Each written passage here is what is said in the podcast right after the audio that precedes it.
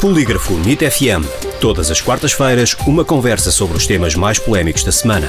O Polígrafo vem à NIT FM para fazer o fact-checking das notícias que foram publicadas nas redes sociais, blogs e declarações de figuras públicas. Em direto à quarta-feira e para ouvir em podcast em nitfm.pt. Com Rui Barros e Sara Beatriz Monteiro. Bem-vindos a mais um Polígrafo NIT FM. Como sempre, temos o fact-checking semanal com a jornalista do Polígrafo, Sara Beatriz Monteiro. Olá, Sara. Olá, Rui. Hoje começamos com uma alegada morte do ex-presidente norte-americano Donald Trump, diz-se no Twitter. É verdadeiro ou falso? Uh, ao contrário do que se escreveu numa série de tweets publicados no início do mês, Donald Trump não morreu a 1 de novembro. Estes tweets têm sido acompanhados por uma imagem de uma suposta notícia da CNN a dar conta da morte do ex-presidente dos Estados Unidos da América.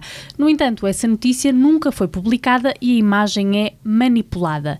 Além desta publicação, a a hashtag Trump is dead, ou seja, Trump está morto, tornou-se viral. Ao consultar os tweets feitos nessa hashtag, percebe-se que a maior parte foi escrita em tom irónico e tem várias referências a Elon Musk, o novo dono do Twitter. Aliás, segundo a Sky News, tudo não passou de um teste a Elon Musk.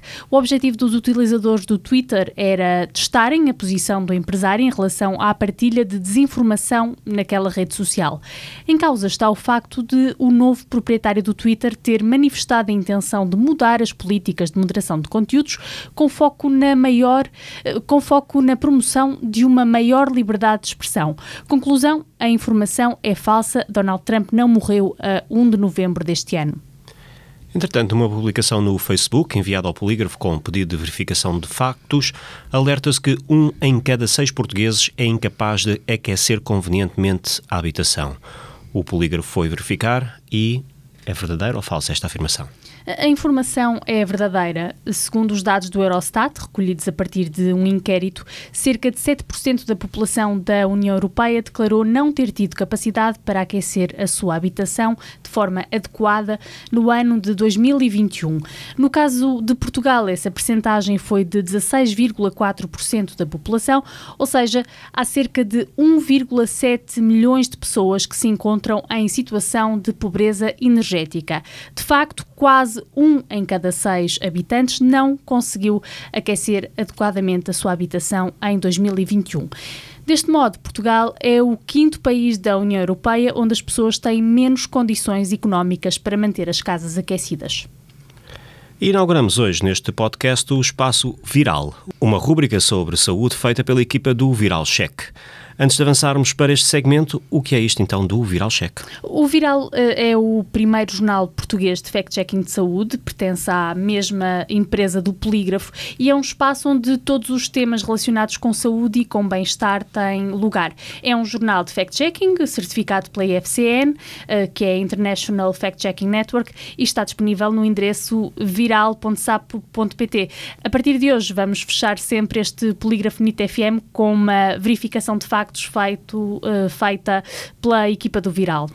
E vamos começar então com esta nova prática de tapar a boca com fita cola, em inglês chama-se mouth tapping, que está a ser partilhada nas redes sociais como um método eficaz na melhoria da qualidade do sono. Será esta técnica eficaz e terá algum perigo para a saúde? Não há evidência científica uh, de que tapar a boca com fita cola melhore a qualidade do sono.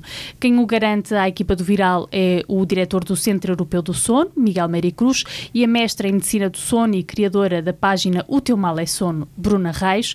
Em primeiro lugar, Meire Cruz explica que este método não tem fundamento científico, nem foi testado e avaliado adequadamente.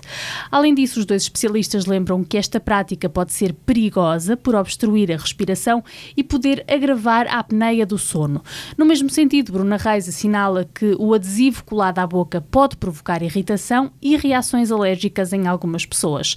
Em suma, não só não há evidência de que esta prática seja benéfica, como também pode ser perigosa.